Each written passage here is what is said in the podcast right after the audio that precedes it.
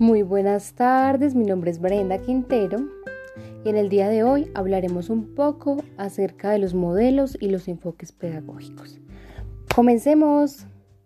Bueno, trataremos de darle respuesta a la siguiente pregunta.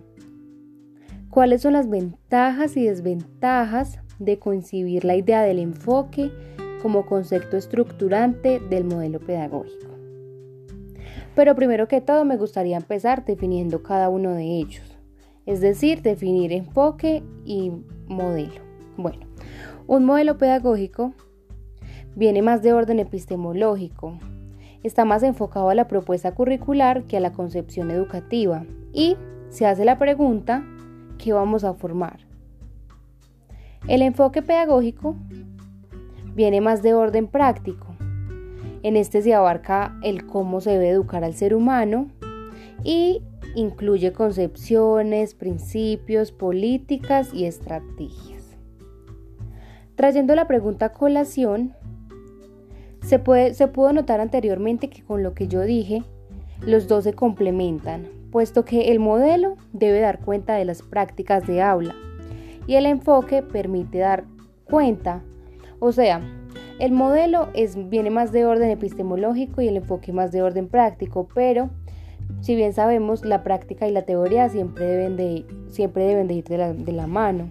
Entonces, a continuación vamos a ver las ventajas que trae concebir estos dos juntos. Bueno, la primera ventaja es, se dan unas prácticas de aula coherentes y acorde a lo que se quiere enseñar porque el enfoque es quien direcciona los procesos de enseñanza y el modelo quien define qué se debe enseñar. La segunda ventaja es que como el enfoque da origen al modelo, los dos trabajan en pro de un mismo fin educativo. La tercera es, bueno, eh, una permite dar cuenta de la otra. ¿Qué quiere decir esto? O sea, las dos se soportan porque el modelo es la estructura, los recursos que se van a utilizar de acuerdo a las necesidades.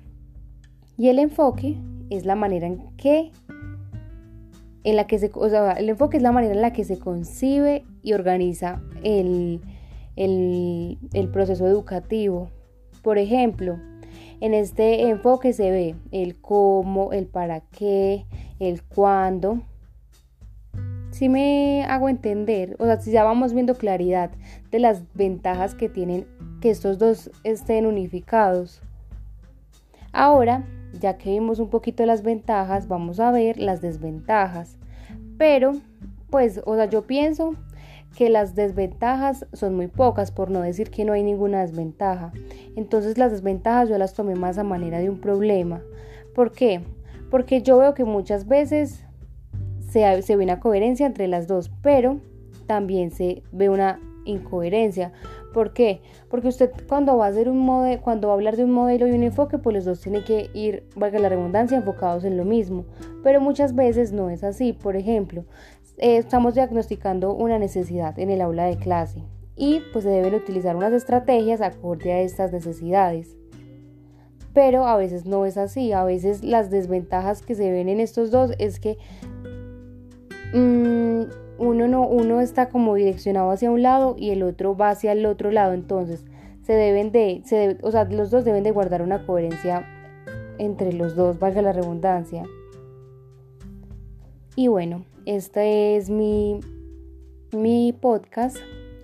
Espero les sirva mucho y pues hayan podido comprender un poquito más sobre los modelos y los enfoques. Muchas gracias.